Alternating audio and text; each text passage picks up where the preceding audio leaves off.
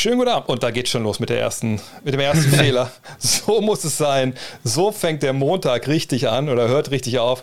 Schönen guten Abend an alle da draußen. Ähm, der Mann, der gerade noch nicht im Bild war, rechts neben mir, den kennt ihr mittlerweile wahrscheinlich. Jonathan Walker von Jeden Tag NBA. Hallo Jonathan. Guten Abend, Leute. Und jetzt kriegst du auch deine Palmen im Hintergrund. Natürlich, perfekt. Und darunter heute und alles ein bisschen im neuen Gewand, trotzdem mit der gleichen Expertise, Julius Schubert, Just a Kid from Germany. Moin, Julius. Und ihr seht, unter mir ist der Chat und es ist alles ein bisschen neu heute. Man muss sich ja auch mal wieder neu erfinden nach ein, zwei Folgen, die wir jetzt aufgenommen haben. Äh, von daher eigentlich sonst bleibt uns heute alles gleich. Es ist wieder Montag, wieder 20 Uhr. Triple Threat ist am Start. Eure wöchentliche NBA-Show. Letzte Woche gab es ein bisschen einen anderen Vibes, habt ihr mitbekommen, haben Mittwoch gesendet. Diese Woche ist es wieder Montag. Und heute haben wir ein pickepacke volles Programm für euch. Und bevor es halt losgeht, nochmal der Hinweis. Das hat mir der Julius eingebläut, weil er ist der YouTuber unter uns. Ähm, Lasst bitte direkt mal ein Like hier, abonniert das Ganze, kostet ja nichts. Äh, vielleicht auch die Glocke, wir nerven da auch nicht wirklich. Wir machen das ja nur einmal die Woche, äh, erstmal mit der Live-Show. Von daher alles abonnieren, wenn es geht. Äh, kommentiert schon mal rein. Lohnt sich auch, könnt Fragen stellen. Ganz am Ende haben wir das Segment, wo wir eure Fragen beantworten. Ich habe das hier auch im Blick, den Chat, äh, nicht nur unter uns, sondern halt auch bei mir hier in, in meiner, kleinen, ähm, meiner kleinen Software. Von daher, ich favorite auch schon mal, wenn ihr gute Fragen gestellt habt, dann fürs letzte Segment. Von daher, Lass uns anfangen äh, mit einem Thema.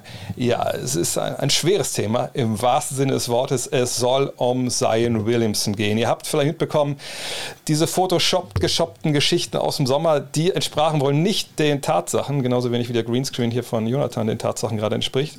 Aber das mache ich mal nebenbei schnell. Und äh, wir sehen hier die, die Bilder, die es unlängst beim Spiel gegen New York war, glaube ich, zu sehen waren. Ähm, das sieht nicht aus wie ein Modellathlet. Das sieht noch nicht mal aus wie ein Athlet in der Oberliga. Äh, Jonathan, wenn du jetzt für dich persönlich sagen würdest, okay, ähm, von 1 bis 10, wie viele Sorgen machst du dir um Zion Williamson und wahrscheinlich dann auch um die ähm, New Orleans Pelicans, wenn du das siehst? Ja, also ich habe mir sowieso schon relativ viele Sorgen darum gemacht. Einfach in erster Linie, weil ich auch riesen Zion-Fan bin. Schon damals bei Duke habe ich mir viele Spiele von ihm reingezogen, war einfach nur geflasht von seiner Athletik, gepaart mit dieser absoluten Power in diesem Körper. Und er sah einfach vor zwei Jahren, als er auch in die Liga dann kam, noch ein bisschen fitter aus. Ähm, und dann kam ja diese Geschichte mit dem Fußbruch jetzt zutage, äh, am Media Day erst. Und, das war dann schon ein großer Dämpfer. So, er wird äh, wahrscheinlich den Saisonstart verpassen, hieß es dann kurze Zeit später auch. Und jetzt vorhin hieß es ja auch erst, dass er in zwei, drei Wochen nochmal erst neu evaluiert wird. Also er ist noch sehr weit weg davon, in Basketballform zu sein. Das bestätigen diese Bilder jetzt für mich. Ich finde es jetzt aber auch fast ein bisschen übertrieben, wie viel jetzt schon in diese Bilder rein interpretiert wurde. Ich meine, er hat immer mindestens einen Pulli an hier, wenn man ein Video sieht. Da wahrscheinlich einen, im anderen Bild hat er einen an und dann nochmal so einen ärmellosen drüber. Und äh, wie viel Fett und wie viel Muskelmasse da jetzt drunter schlummert, würde ich mir jetzt gar nicht anmaßen, hier einschätzen zu wollen. Also, dass er zu viel Gewicht drauf hat, das ist eigentlich schon eigentlich immer so gewesen, würde ich behaupten. Und auch nach den Bildern am, am Media Day, äh, ja, da hat sich das einfach nochmal bestätigt, dass er wahrscheinlich eigentlich abtrainieren sollte, um halt auch seine Knochen, wo er jetzt im Sommer eben einer gebrochen ist, seine Gelenke, seinen Körper allgemein zu schonen, auch mit seinem, seinem Spielstil. Ich sag mal so, äh, ich mache mir schon ein bisschen mehr Sorgen als du, weil also zum einen auf dem einen Pulli, den er anhat, ich glaube, da sind Tacos drauf und Kekse. Das ist schon mal so ein Hinweis, wo ich denke, äh, dann würde ich mir das ist schon eine Red Flag.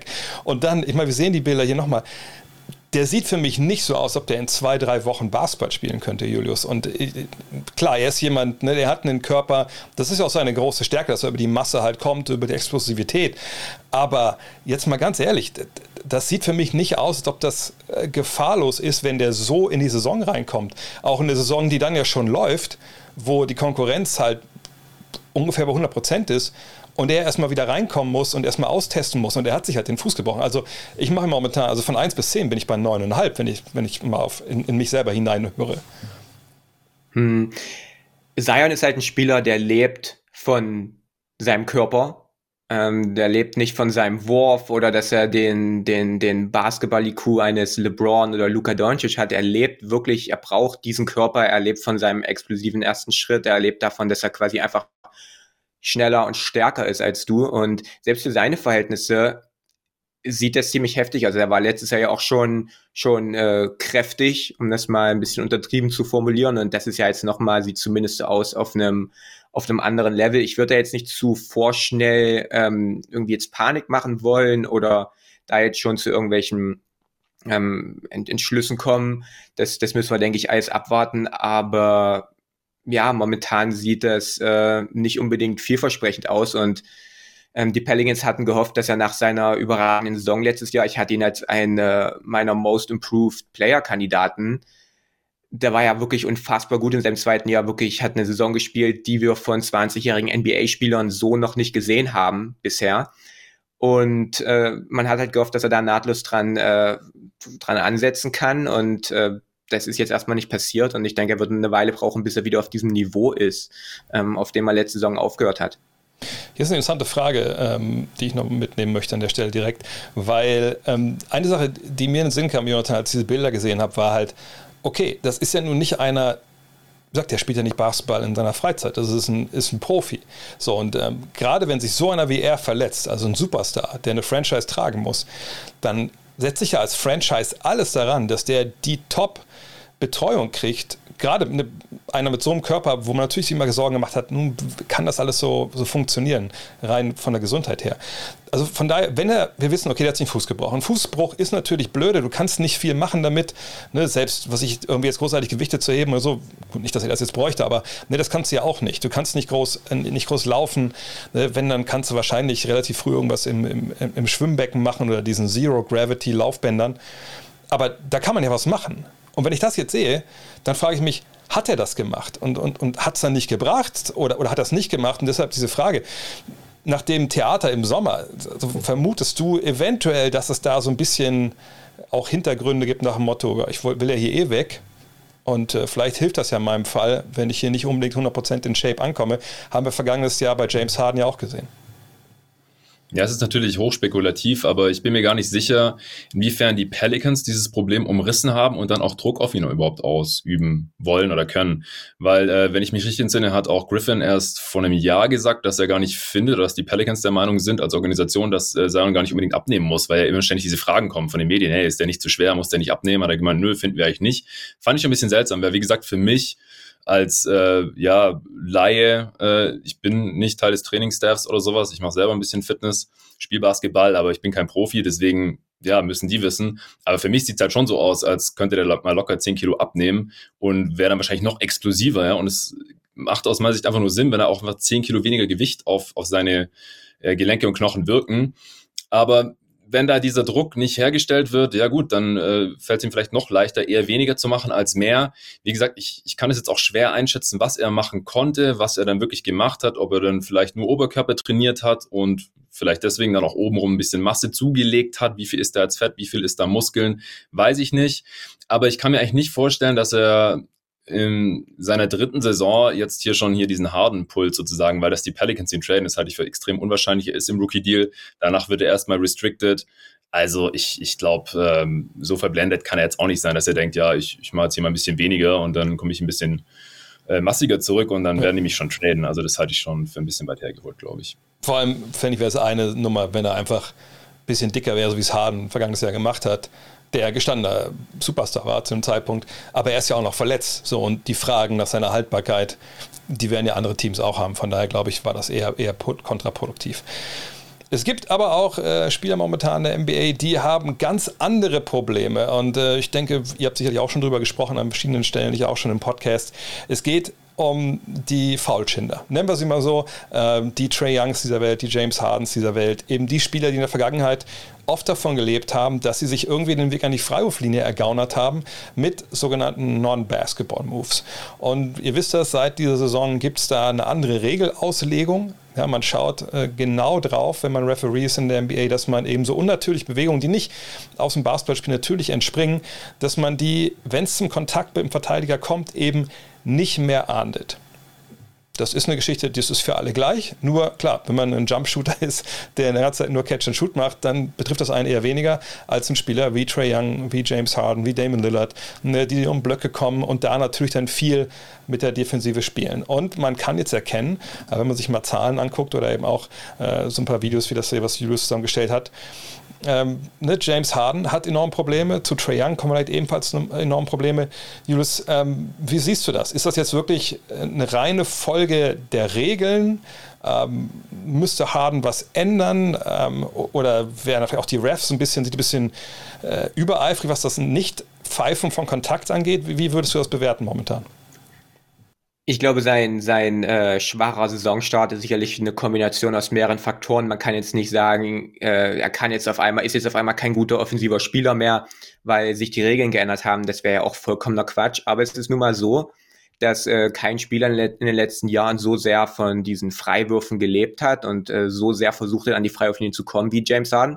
Und dann ist es natürlich auch keine Überraschung, wenn er dann derjenige ist, der am meisten von so einer Regeländerung natürlich betroffen ist. Und äh, wir sehen es hier an einem Beispiel nach dem anderen. Er er versucht sich einzuhaken, er versucht äh, Fouls zu ziehen, ähm, er kickt sein Bein aus und das sind alles Sachen, die glaube ich einfach automatisch noch drin sind bei ihm, dass er einfach, wenn er in den Wurf geht, ähm, das Bein auskickt oder dass wenn er, wenn er rechts am Verteidiger vorbeizieht, dass er sich dann einhakt, sobald der Arm rausgeht.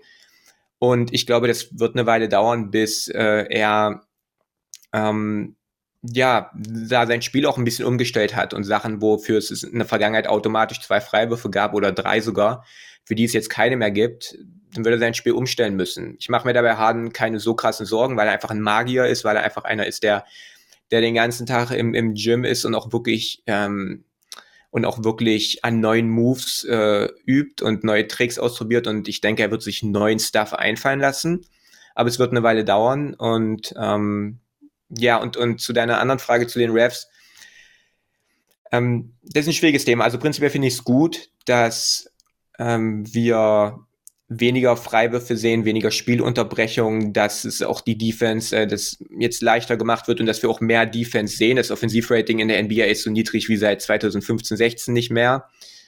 Aber was halt auch ein Trend ist, glaube ich, der sich ähm, erkennen lässt, ist, dass ähm, die Refs jetzt einfach zu viel dann durchgehen lassen und dass jetzt Verteidiger wieder auf die Idee kommen, dass sie sagen, okay, wir kommen ja damit davon. Und dann kriegt James Harden mal einen Schlag ab. Oder Trey Young, das werden wir in den Szenen gleich noch sehen, wenn wir über Trey reden. Den, den schubst man da mal, wenn man, wenn er an der Luft ist und die Refs lassen das äh, jetzt laufen. Das ist sicherlich eine Entwicklung, eine Entwicklung, die, ähm, der, man, der man dann auch entgegensteuern muss. Aber so ist es halt in der NBA. Die eine Seite ähm, erschafft sich einen Vorteil auf irgendeine Art und Weise, dann wird entgegengewirkt. Jetzt ist die andere Seite wieder am Zug.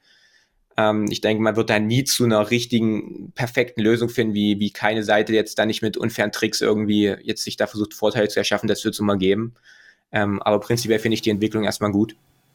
Ich, ich, finde, wir werden das gleich auch sehen, wenn wir das Young-Video sehen. Es, es gibt halt solche und solche Szenen. Und bei diesen Szenen hier von James Harden, also ganz ehrlich, wenn er bei mir im Team gespielt hätte, früher hätte ich ihm gesagt, Alter, hör auf zu spielen wie eine Wurst.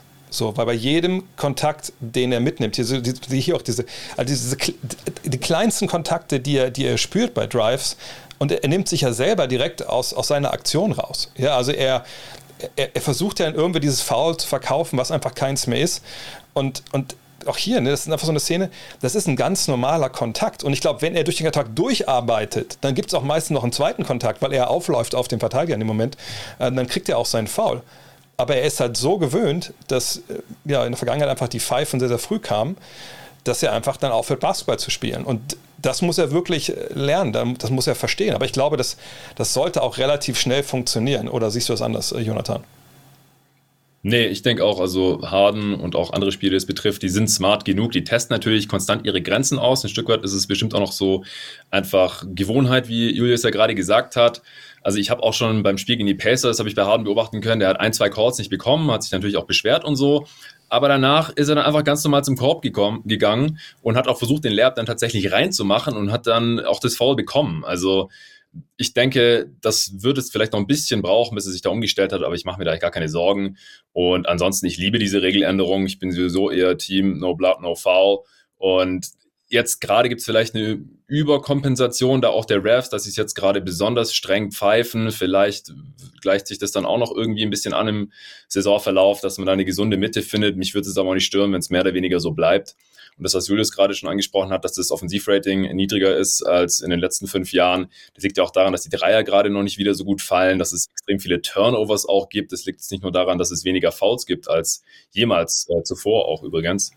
Ähm, also weniger Freiwürfe. Es gibt tatsächlich mehr Fouls als in der letzten Saison, aber das liegt ja daran, dass es leider so viele Euro-Fouls jetzt gibt, gerade immer um den Fastbreak zu stoppen. Oh, ja. Mach uns nichts vor, das, das ist die nächste Nummer. Das muss nächstes Jahr kommen, dass diese Fouls ja. im Fastbreak einfach wie in der Fieber bestrafen, zwei Freiwürfe von Ball. Aber kommen wir mal zum Video von Trey Young. Und äh, das ist jetzt, äh, finde ich, genau das, was, ähm, was Julius gerade gesagt hat.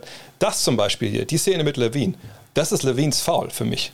Nicht, ja. Ich, ich, ich glaube zwar, dass das Young das momentan schlecht macht, weil ne, er bleibt stehen und, und geht so minimal nach hinten und das sehen die Refs jetzt und, und sie haben halt die Regel im Kopf und dann machen sie es halt. Wenn er einfach ins Dribbling geht, geht sofort hoch, dann ist das, glaube ich, dann ist das ein Foul. Glaube ich, dann pfeifen die es auch. Aber ne, da sehen wir, glaube ich, wirklich diese Überkompensation, von, von der auch, auch Jonathan gerade gesprochen hat. Ähm, und das denke ich, das müssen sie in den Griff bekommen. Da müssen die Refs wirklich merken, hey, dass, wenn ich um Block vorbeigehe, ich habe einen Verteidiger auf dem Rücken, was ja auch klar eine Basketballbewegung ist. Ich meine, das kriegen die Jungs ja auch beigebracht. Und ich gehe dann gerade zum Wurf hoch und einer läuft hinten rein, dann ist das für mich ein glasklares Foul, Jonathan. Ja, ja, ja, definitiv. Also, das finde ich auch ein bisschen komisch, weil in diesem Erklärungsvideo, das die NBA da ja auch veröffentlicht hatte vor Saisonstart, irgendwann in der Preseason, hat Julius ja auch ein Video zugemacht auf seinem Kanal. Da haben sie eigentlich noch äh, so erklärt, dass das kein Offensivfoul ist und dass es auch weiterhin ein Defensivfoul ist. Und hier gerade auch hier mit äh, Joe Harris, ich finde, das ist ein ganz klares das Foul waren, an ihm. Das muss ich noch dazu sagen, das, äh, das sind Szenen aus der letzten Saison gewesen. Da waren äh, ja. das. Ah, okay. Oh, das, das hat er in dieser Saison bis jetzt noch nicht. Das hat er in dieser Saison jetzt noch nicht äh, so gemacht, wie er es wie im letzten Jahr gemacht hat. Letzte Saison war das natürlich ein ganz, ganz großes Thema. Und ähm, ja, fand ich damals aber auch schon übertrieben. Also das sind für mich auch ganz klare Verteidiger-Fouls. Ja, ja. ich glaube, ja, das ist eine ganz andere Geschichte, als wenn, wenn du halt gesagt, in den Verteidiger reinspringst. Haben wir in der 1 ja auch gesehen. Ähm, wenn du wirklich nach vorne gehst und sagst, nee, ich, ähm, ich will jetzt einfach einen Kontakt aufnehmen, ne, ich, ich, ich gehe rein in den Mann, dann ist es ganz klar deine Bewegung, du nimmst den Kontakt auf. Ähm, der Verteidiger hat doch gar keine Chance. Und in dem Fall, der ne, Verteidiger entscheidet sich hinten zu verteidigen, ist ungestüm, rennt in ihn rein, wenn er wirft. Das ist, da darf es eigentlich keine zwei Meinungen geben. Ich glaube, jetzt haben wir uns alle ein bisschen Werbung verdient.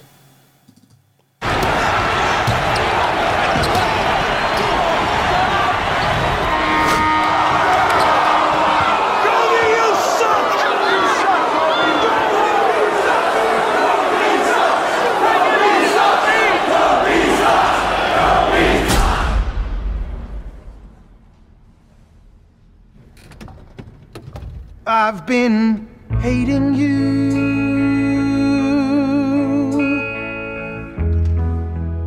too long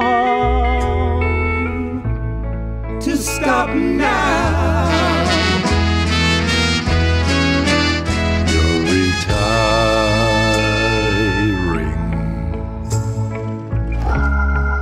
and you want to be free. My hate was growing stronger. As you became a habit to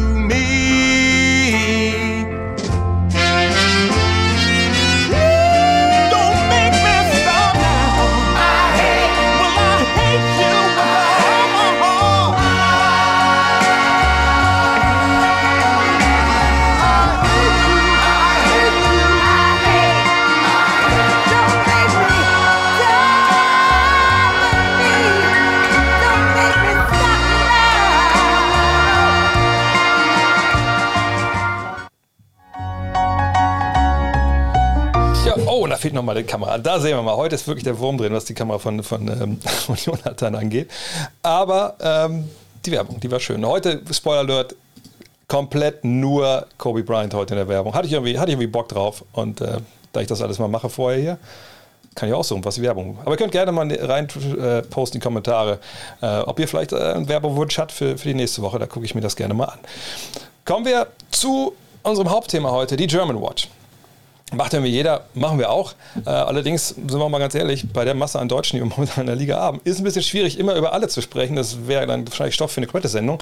Wir haben es heute äh, auf drei von den Jungs beschränkt und wohl auch auf die drei, ja, würde ich schon sagen, das passt. Sorry, Daniel Theiss, die momentan wahrscheinlich so den, äh, den größten Einfluss auf ihre Teams haben und vielleicht auch am, am wichtigsten momentan sind. Den Anfang macht natürlich ähm, Dennis Schröder. Ähm, ich habe ja mal einfach, weil wir ja was Neues probieren heute, mal äh, seine Statistiken rausgesucht hier bei BKRef. Ähm, Jonathan, wenn du das jetzt so siehst, die Zahlen, ähm, ist das ungefähr das, was du dir erwartet hattest von Dennis in dieser Frühphase der Saison in Boston? Ja, ich schaue es mir gerade mal auf dem eigenen Bildschirm an, weil Video ist ein bisschen sehr klein für mich zu erkennen. Oh, warte, muss ich muss lauter, muss weiter. ja, nee, alles cool. Ja, also ich finde die Zahlen, die er bisher auflegt, das ist ja auch ungefähr das, was wir von ihm gewohnt sind, so die letzten Jahre, beziehungsweise Karriereschnitt. Ähm, Im Zweierbereich könnte natürlich noch ein bisschen besser sein, aber es sind ja jetzt auch erst sechs Spiele, drei davon äh, durfte er starten. Ich, ich denke, das sieht ganz solide aus. Ähm, ich denke, er hat ganz gut reingefunden hier ins Team, die Celtics als Team, die hatten jetzt noch nicht so den, den Traumstart, aber das würde ich ihm jetzt auch auf gar keinen Fall anlassen wollen und äh, er muss jetzt auch gerade flexibel sein, äh, dass er eigentlich als Sixth Man äh, wahrscheinlich eingeplant war, jetzt teilweise startet. Nee, also ich denke, also die Celtics spielen auch deutlich besser, wenn er auf dem Feld ist. Das ist auf jeden Fall auch schon mal ein deutliches Plus für ihn. Und ich denke, mit dem, mit dem Teamerfolg der Celtics, das wird laufen äh, in dieser Saison. Und für ihn ist ja auch ein Ziel dann, äh, dass, dass er eben auch seinen Wert an sich als NBA-Spieler nochmal zeigt und dann im nächsten Sommer vielleicht auch den Vertrag bekommen kann, den er sich vorgestellt hat. Was ich momentan einfach sehr, sehr positiv finde, ist, ist seine Dreierquote ne, bei einem relativ, also ungefähr das gleiche Volumen wie vergangenes Jahr, aber ne, wir sagen aber 36 Prozent, das ist, glaube ich, alles vollkommen okay ich finde, er hat auch wieder so sein Mojo zurückgeholt, was bei den Lakers einfach stellenweise durch, durch die Aufstellung mit zwei Big Men nicht ganz so da war. Also er ist einfach jemand, der über den Drive kommt. Und ich glaube, das darf er oder kann er in, in Boston ein bisschen, bisschen besser, äh, als er das vielleicht äh, zuletzt in, in LA gezeigt hat. Ähm, aber Julius, es gab ja so ein bisschen die Frage, er und Marcus Smart zusammen. Äh, kann das funktionieren? Jetzt haben sie zusammen auch gestartet. Er hat ja beides, beide Rollen gespielt, wie Jonathan gerade schon gesagt hat. Äh, wenn du dir Dennis anguckst, so auf dem Feld, ist er denn schon angekommen äh, bei den Boston Celtics, vor allem in der Offensive? Also zuallererst mal, weil du hast gerade den Drive angesprochen, dass äh, das deckt sich so ein bisschen mit dem, mit dem Eye-Test und das ist auch das, was ich eigentlich so gesehen hatte. Ich habe jetzt nicht wahnsinnig viel von ihm gesehen, aber das, was ich halt gesehen habe, natürlich der Drive seine größte Stärke. Aber ich habe mir dann ein bisschen die Statistiken angeguckt, seine Frequenz aus den verschiedenen Bereichen und überraschenderweise finisht er deutlich, also wirklich deutlich, deutlich seltener am Korb als in der letzten Saison und äh, nimmt dafür mehr Dreier. Und ähm, das ist eine Entwicklung, also das ist was, was, was mich sehr verwundert hat. Also letztes Jahr ist er, ich glaube, ein bisschen über ein Drittel, ähm, jeder Dritte seiner Versuche war am Korb und dieses Jahr ist es nicht mal jeder Vierte. Also es ist äh, bisschen verrückt, aber das ist sicherlich alles noch nichts sonderlich aussagekräftiges nach, nach so wenig Spielzeit. Ähm, gefällt mir gut bisher. Ist jemand, der ja, mit Smart funktioniert, es funktioniert defensiv. Ähm, Dre, du hast es angesprochen, der Wurf sieht, äh, sieht besser aus als im letzten Jahr, trifft ein bisschen besser, ähm, nimmt wie gesagt auch mehr Würfe, von daher passt es, dass er auch Off-Ball ähm, da neben einem anderen Ballhändler, ähm, neben mehreren anderen Ballhändlern funktioniert. Ähm, ist jetzt kein Gamechanger, ist jetzt nichts Überragendes, ist auch ein Offensivrating, was sich mit dem Deck, was er in den letzten Jahren hatte, also jetzt nichts wahnsinnig krasses oder dass man jetzt sagt, Six Man of the Year, da ist er jetzt schon, macht er jetzt schon die ersten großen Argumente, spielt solide, hilft dem Team und äh, mehr kann man auch, glaube ich, bis jetzt gar nicht erwarten. Ich glaube, man, man muss auch ganz klar sagen, äh, Jonathan, ich meine, es gibt einen neuen Trainer, Herr Imodoka, äh, muss ja auch erstmal gucken, dass er mit dieser Mannschaft halt klarkommt und auch mit der Mannschaft, die vielleicht noch momentan so ein bisschen den Erwartungen hinterherläuft, auch weil so von der Bank, ne, was so erwartet war, dass, dass, dass die Youngster so einen Schritt machen, hm, hat man vielleicht nicht so richtig gesehen. Und ich glaube, gerade auf der Point Guard-Position ist auch Odoka noch so ein bisschen äh, erstmal am, am Ausprobieren, wer ihm da an welchem Punkt in der Rotation einfach am meisten bringt. Ja, das denke ich auch. Also die Celtics, die suchen sich gerade, glaube ich, noch so ein bisschen als Team. Ich glaube, das ist auch völlig normal eben, wenn man einen neuen Headcoach hat und wenn man eben auch neue Spieler im Team hat in neuen Rollen. Also Schröder ist ja auch nicht der einzige neue Spieler, den sie da jetzt drin haben. Und was ich jetzt noch, was mir noch aufgefallen ist, dass Schröder halt zumindest statistisch gesehen als Starter besser aussieht. Das spricht natürlich auch noch so ein bisschen gegen seinen Six Man of the Year Case, den Julius hier gerade schon angesprochen hat. Da bin ich jetzt einfach mal wirklich gespannt, ähm, in, in welcher Rolle er jetzt dauerhaft eingesetzt wird, wenn auch alle fit sind in diesem Team und in welcher Rolle er dann besser funktioniert, weil ich fand halt bisher in seiner NBA-Karriere, da hatte mir als äh, Six Man immer besser gefallen. Damals in OKC hat er auch seine individuell beste Saison bisher gespielt. Und es kommt, glaube ich, seinen Stärken auch ein bisschen besser entgegen, weil er mit dem Ball in der Hand immer noch besser ist als ohne. Äh, das würde ich jetzt auch nach den ersten paar Spielen in Boston noch nicht revidieren, den Eindruck. Und ähm, das funktioniert halt besser, wenn man dann mit den anderen Bankspielern der Celtics äh, auf dem Feld steht und er, wenn er auch gegen andere Bankspieler ran muss, als wenn er als Starter spielt, wie letztes Jahr auch bei den Lakers. Hat mir auch nicht so perfekt gefallen. Und Bankspieler ist ein gutes Stichwort, denn bei Maximilian Kleber, dem zweiten, den wir heute besprechen wollen, ist das ja momentan, zumindest für mich, so die große Frage. Ich habe es ja gestern äh, kommentiert, ähm, die Partie gegen die Kings und äh, wir haben jetzt mal hier die Statistiken von Dennis noch, hier Statistiken von äh, Maximilian Kleber. Und äh, wenn man sich die anschaut, dann sieht man, ja, auch da hat sich jetzt ne, nicht wirklich großartig viel getan. Ähm, das sind von den Counting Stats her eigentlich ungefähr das gleiche. Nur wenn man auf die Minuten schaut, schon eine, eine, ziemlich kleine Rolle. Er wird auch viel mit reinspielen, dass es gestern nur sieben Minuten waren. Ne? Das ist ja ein kleines Sample Size. Gestern hat er sich ja den Rücken ver verknackst. Also es gab ja da so eine Szene mit Tristan Thompson, der ihn so ein bisschen wegbammt und, und danach landet er ein bisschen komisch nach einem Dank. Dann musste er runter, aber war wohl nichts richtig Ernstes.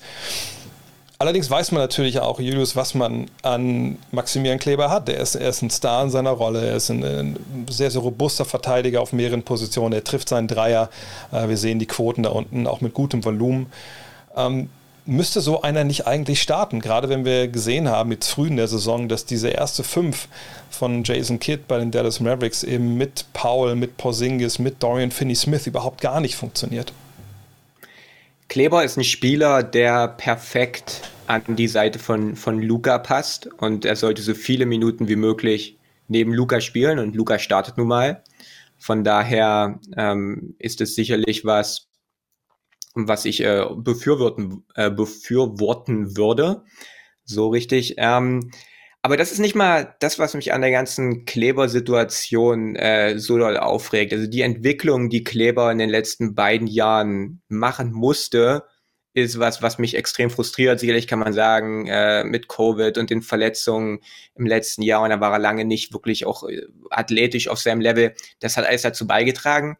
Aber Kleber war so ein vielseitiger Spieler, der ein Scharfschütze ist mit Sicherheit, aber auch jemand ist, der, der abrollen kann, der super Screens stellt, dann zum Korb abrollt, dann ein guter Finisher ist, der, der Off-Ball-Screen stellt, die er dann, die er dann, wo, wo er dann danach zum Korb geht, der, der wunderbar cuttet.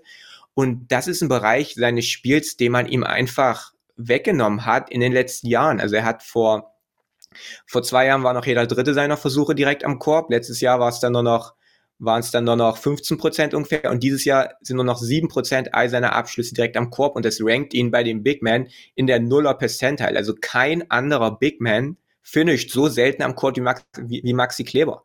Und das sind alles drei, also vier von fünf Würfen, die er nimmt, sind Dreier. Und das ist der absolute Wahnsinn. Man macht ihn quasi zu einem exklusiven Schützen und äh, grenzt damit seine Rolle ein, die ist so niedrig, wie sie äh, jemals in seiner Karriere war ähm, spielt super wenig Minuten. Ihr habt es angesprochen, dass äh, sicherlich das, das, das gestrige Spiel die Minuten nochmal nach unten drückt, aber auch in den, äh, in den Spielen davor hat er, hat er selten das gespielt, was er im letzten Jahr im Durchschnitt bekommen hat. Ähm, und das finde ich einfach, einfach unverständlich. Die Mavs sind 20 Punkte pro 100 Possessions besser, wenn Kleber spielt, als wenn er nicht spielt.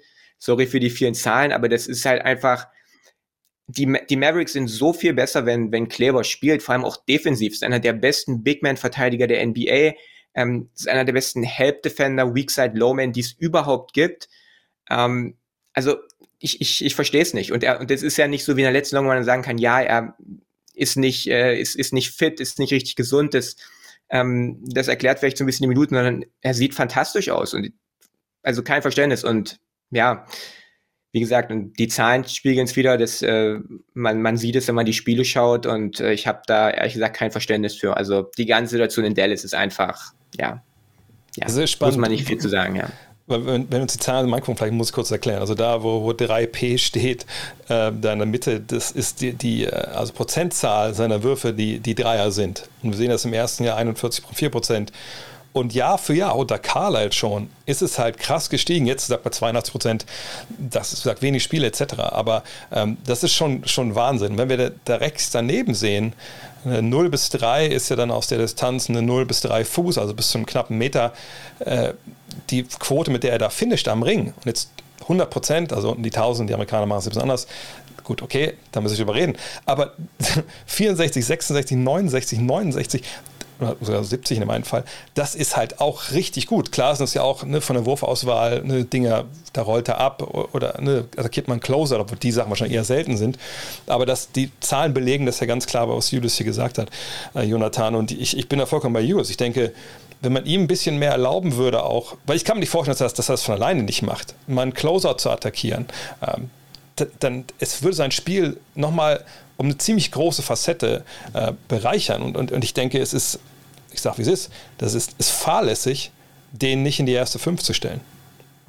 Ja, das sehe ich ganz genauso. Er ist auch einfach im, also er passt super zu Luca, er passt auch gut neben Porzingis. Da wäre höchstens eine, ja, ein Problemfeld, das ich gesehen hätte, gewesen vielleicht Rebounding, aber er reboundet sogar noch mehr als hier in diesen 113 Minuten bisher in dieser Saison als in den letzten Jahren.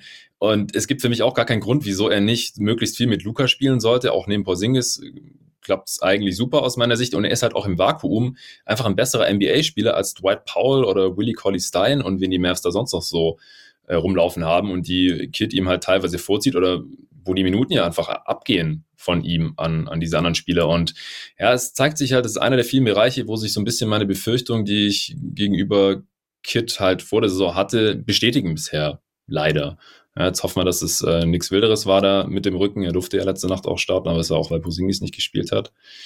Ähm, ich hoffe einfach, dass früher oder später Kit das erkennt und dass dann er Teil der wichtigsten Lineups ist, mehr Minuten sieht, starten darf, weil wenn nicht, wäre es einfach eine Riesenverschwendung. Ich meine, ich, ich, ich, kann verstehen, dass man, man Paul starten lässt. Ne, der hat in der Vergangenheit einfach was ein 130er Offensivrating aufgelegt, wenn er auf dem Feld stand. Ne, die Synergien, die er mit, ähm, mit Luca hat, weil er dann auch ist er, ist er beweglicher als, als, als Maxi? Ich kann es gar nicht so wirklich fassen, warum, ne, warum er der bessere Pick-and-Roll-Partner für, für Luka Doncic sein soll. Also, weil eigentlich denke ich, selbst da ist, ist Maxi ihm auch in, in jeglicher Hinsicht, was Koordination und angeht, einfach wirklich überlegen. Besserer Dreierschützer ist er sowieso.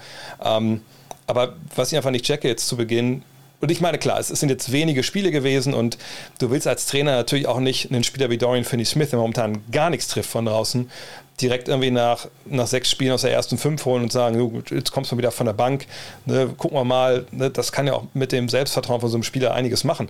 Aber wir reden ja nur vom Profibasketball. So, und Dorian Finney-Smith ist jetzt auch nicht jemand, der schon 10, 12 Jahre in der NBA gestartet ist und der diesen Status erarbeitet hat, sondern wenn der halt, was trifft er momentan? 16, 17 Prozent von der Dreierlinie, auch bei vielen Versuchen dann sitzt du halt. Ich meine, der, der weiß ja auch, wie es läuft. Und dann kann äh, Maximilian Kleber starten und dann hast du nicht zwei Non-Shooter mit Paul und, und Dorian Finney-Smith, sondern nur noch einen mit Paul, der ihm auch noch gut abrollen kann. Und dann öffnet das die ganze Offensive. Von daher, ähm, also je nachdem, wie es Maximilian natürlich jetzt geht, nach, nach seinem Rücken, aber das muss sich einfach ändern. Und ganz ehrlich, also wenn wenn die nicht benutzen wollen, dann, dann muss er da weg. Also ich meine, ich glaube, 29 andere Teams nehmen Maxi Kleber mit Kusshand. So, da müssen wir, glaube ich, auch gar nicht groß uns äh, in Rage reden, haben wir trotzdem gemacht. Kommen wir vielleicht dann zum erfreulichsten was wir momentan haben, wenn es um äh, deutsche Basketballer in der NBA geht, und das ist Franz Wagner. Äh, Franz Wagner exzellent in die neue Saison reingekommen. Ähm, wirklich, also da will ich ganz ehrlich sein, auch statistisch hat er mich echt überrascht, was er da jetzt so früh spielt. Jonathan, wir, wir, sehen die Zahlen ja hier. Hast du damit gerechnet, machen wir es erstmal ganz, ganz billig, dass der so einschlägt und dass er jetzt, wenn man ehrlich ist, auch momentan der beste Rookie ist, den, den die Magic bisher auf dem Feld hatten?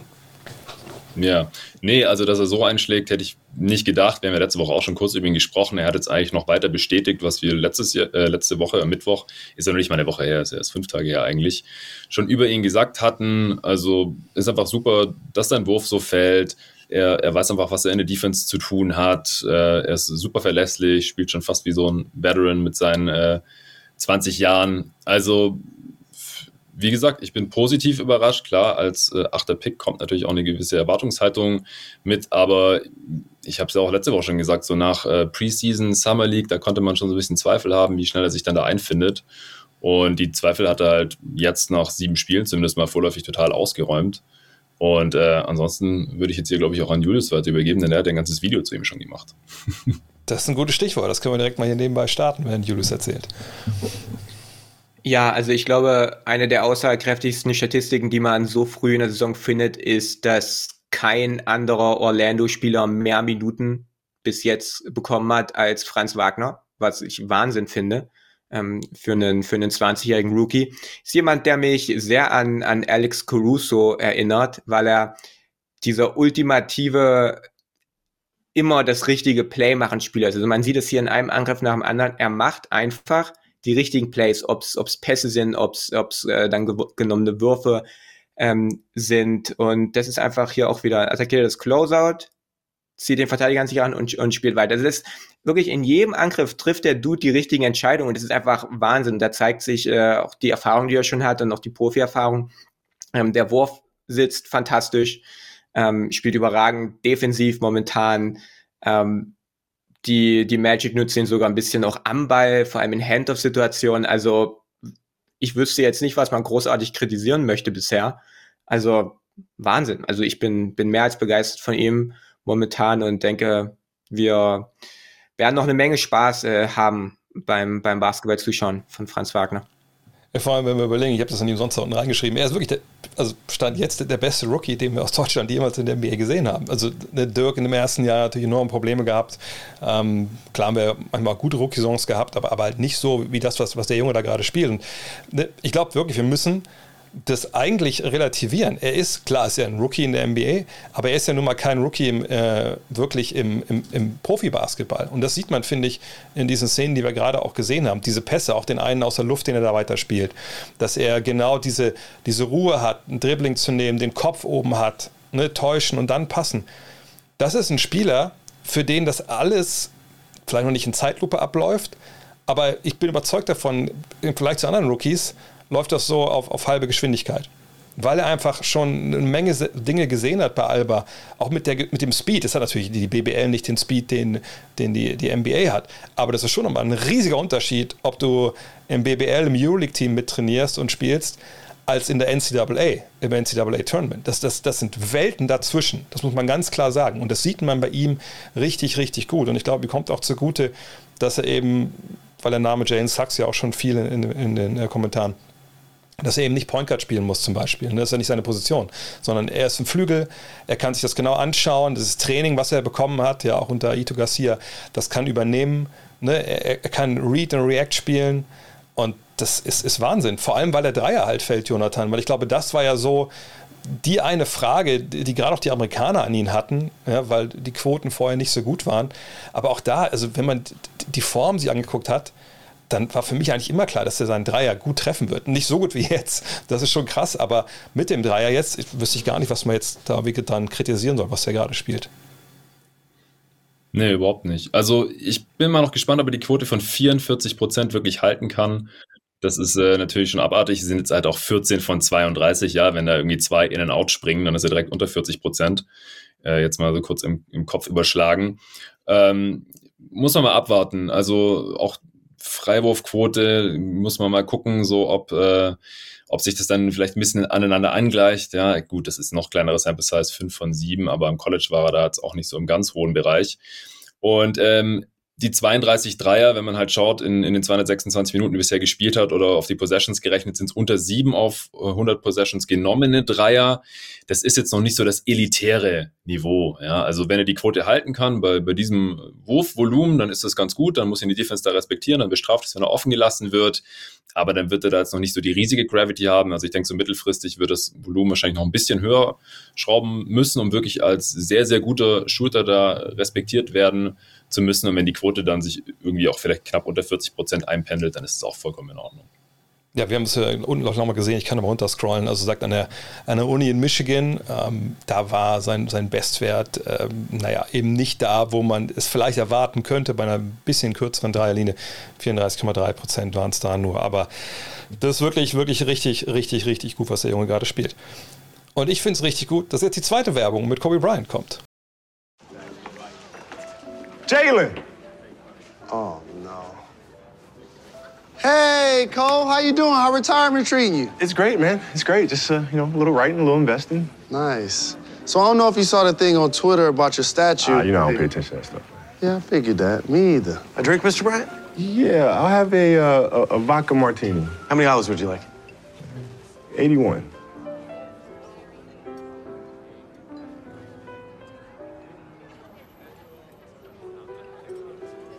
Really? Nah, man, I'm just playing. Just two. Joke for him. He gets it. Eine meiner Lieblingswerbung auch da, muss ich sagen, weil der Blick von, von Jalen Rose ist einfach Gold wert. Kommen wir zu Good Cop, Bad Cop. Wir haben ja immer so ein paar Spielchen hier mit drin. Da mache ich so ein bisschen der Showmaster, weil ich ein Riesenfan von Thomas Gottschalk war in meiner Jugend. Und äh, da machen wir heute auch weiter. Und heute, wie gesagt, das Ganze nennt sich Good Cop, Bad Cop. Ähm, wir haben uns mal angeguckt, oder die beiden haben sich angeguckt. Ähm, wir haben vier Teams rausgesucht: die Knicks, die Wizards, die Warriors und die Clippers. Und äh, ne, stehen die jetzt gerechterweise da, wo sie gerade stehen? Ist das ein Abbild von dem, was demnächst kommen wird? Oder ne, läuft das eventuell besser oder schlechter, je nachdem? Und äh, wir machen es so. Ähm, Jonathan fängt an. Er kann bei den Knicks sich aussuchen, ob er der gute Cop sein will oder der böse Cop. Und Julius muss dann die andere Seite argumentieren. Und die beide müssen mich überzeugen, ob ich da äh, ja, mit dem einen oder anderen mitgehe. Äh, ich bin quasi der, der, der, der graue eine ehemalige harte Polizist, der schon komplett eigentlich aufgegeben hat, dem ist alles scheißegal, aber die beiden Jung Youngster hier, die wollen mir nochmal zeigen, dass der Job doch der richtige ist. Von daher, fangen wir mit den Knicks an. Jonathan äh, stehen momentan bei was? 5 und 1, also oben in der Eastern Conference. Äh, die Fans im Madison Square Garden drehen frei, haben sie auch schon nach dem ersten Spiel direkt gemacht. Welche Seite würdest du da einnehmen? Ja, also ich würde so ein bisschen auf die Euphorie-Bremse treten wollen. Äh, natürlich, also ich weiß nicht, ob der erste Platz im Offensivrating äh, haltbar ist. Auf der anderen Seite habe ich auch noch ein bisschen Hoffnung, aber allerdings, dass äh, Platz 19 in der Defense jetzt auch nicht unbedingt das ist, wo sie am Ende der Saison stehen werden. Aber ich habe mal ein bisschen genauer reingeschaut. Äh, also halt nach sechs Spielen äh, kann man halt noch nicht so ganz viel immer noch auf diese Zahlen geben, auch nicht auf den Rekord von 5-1 meiner Meinung nach. Das ist gerade der geteilte erste Platz im, im Osten, was angesprochen. Allerdings haben ja drei andere Teams auch noch den Rekord von 5-1 und über eins dieser Teams werden wir gleich auch noch sprechen. Aber ein bisschen aussagekräftiger ist da schon das, das Net-Rating, auch nach sechs Spielen natürlich noch nicht perfekt, aber da stehen sie auch bei plus neun, eben weil sie eben die Platz eins Offense gerade haben in der Liga. Und wenn man sich das noch genauer anschaut, dann liegt das in erster Linie daran, dass sie die beste Dreierquote der Liga gerade haben und auch die beste Quote am Ring der Liga gerade. Äh, ersteres, ja, sie haben mehr Schützen reingeholt, nehmen auch mehr Dreier als in der letzten Saison. Äh, aber ob halt Kemba Walker und Derrick Rose die ganze Saison über weit über 50 Prozent ihrer Dreier treffen werden, wage ich mal zu bezweifeln. Auch Fournier ist bei 45 Prozent noch bei sehr vielen Versuchen, gerade ja, das Zusammenspiel mit Randall äh, auf Fournier, die Kickouts und, und dann die Dreier rein zwischen. Das sieht gut aus bisher, aber ich glaube, da kann man mit ein bisschen Regression noch rechnen. Und auch die sehr gute Quote am Ring, die wird vielleicht nur ein bisschen runtergehen. Die ist gerade bei über 70 Prozent. Also ich gehe schon davon aus, dass sie das nicht halten können. Aber da würde mich halt weiterhin eher ein bisschen beunruhigen, dass äh, sie gar nicht so viel dahin kommen. Und das ist halt schon wichtig, weil auch wenn die NBA natürlich mittlerweile die Dreier liebt, weil sie einfach einen Punkt mehr geben als die Zweier, der effektivste Wurf im, im Basketball aus dem Feld ist immer noch direkt der am Ring, ein Dank oder ein Layup. Da, da sollten die Teams halt so oft wie möglich hin. Da wird man ja auch am meisten gefoult. Und das machen die Knicks halt nach wie vor noch nicht so wirklich viel. Und deswegen würde ich jetzt hier, äh, wie gesagt, eher, ist es dann der Good Cop oder der Bad Cop? Wahrscheinlich eher der Bad das Cop. Das frage ne, ich mich die sag, ganze Zeit gerade bei deiner Antwort, ob das jetzt Good oder Bad ist. Also ja, also ich, ich sage, sie werden nicht die, die beste Offense der Liga halten. Das, äh, das wird nicht haltbar sein. Sie, ich rechne auch nach wie vor nicht damit, dass sie auf Platz 1 im Osten landen, äh, sondern wahrscheinlich nach wie vor froh sein können, wenn sie wieder Heimrecht bekommen, sondern oder das Play-In vermeiden können. Okay, also eher Bad Cop, legen wir es darauf fest. Julius, ja. hier Amparo Mace schreibt, nix for real. Hoffentlich verkackt Dolan nicht wieder. Ähm, ja, dann sei doch mal der Good Cop und, und äh, gib Amparo mal, mal Hoffnung. Ja, die Hoffnung ist, dass die, dass die besten Spieler des Teams äh, so aussehen, als ob sie sich weiterentwickelt haben. Also Julius Randle, der letztes Jahr ja schon einen wahnsinnigen Leistungssprung gemacht hat, dann in den Playoffs aber doch relativ gnadenlos auch von den Hawks die, äh, die Grenzen aufgezeigt bekommen hat, ähm, sieht wunderbar aus. Also was Pull-Up-Jump-Shooting angeht, was Post-Ups angeht, was sein Face-Up-Game angeht, auch die Pässe, ähm, die er da mittlerweile schon rauszaubert, hat sich da wirklich zu zu jemandem entwickelt, über den du als Team wirklich Offensive laufen kannst, der Vorteile für die Kollegen kreiert, der, der immer wieder Offense auch entstehen lässt. Und gefällt mir besser, noch besser als letztes Jahr. Und der andere ist natürlich RJ Barrett, der eh, der eh schon ähm, einer dieser Breakout-Kandidaten war. Ich hatte auch ein Video ähm, vor einer Weile zu ihm gemacht. Ähm, scheint auch durch die Bank weg äh, sich verbessert zu haben, auch natürlich, wenn es noch sehr früh ist, aber ähm, wenn wir da auf Details gucken, wie ähm, zum Beispiel seine rechte Hand, dass er, er drivet mehr über rechts zum Korb, er sucht mehr mit der rechten Hand den Abschluss, das macht ihn weniger berechenbar, ähm, kreiert mehr für sich selber, ähm, gefällt mir auch defensiv gut, also das ist so ein bisschen das, was ich ähm, was ich da den Knicks-Fans vielleicht mit auf den Weg geben kann, was vielleicht Hoffnung macht, dass halt wirklich die besten Spieler nochmal noch mal besser aussehen. Ähm, genau, das ist ja, das wäre so hm. mein, mein Take. Ja, beide nicht so hot, die Takes, glaube ich, aber ich, ich glaube, ich bin eher bei Julius, weil ich auch denke, die Knicks sind tiefer als vergangenes Jahr. Wir haben auch ein paar Szenen hier von Obi Toppin. Ich glaube, das waren mehr Szenen von Obi Toppin als in der ganzen, ganz vergangenen Saison. Äh, von, von, daher, ich, ich, ich, ich habe, also ich glaube auch nicht, dass sie Erster im Osten werden, aber ähm, ich bin gespannt. Wir sind ja in New York, äh, Julius. Wir können uns das ja angucken dann. Ja, im, im März. ich freue mich. Daher bin ich sehr gespannt.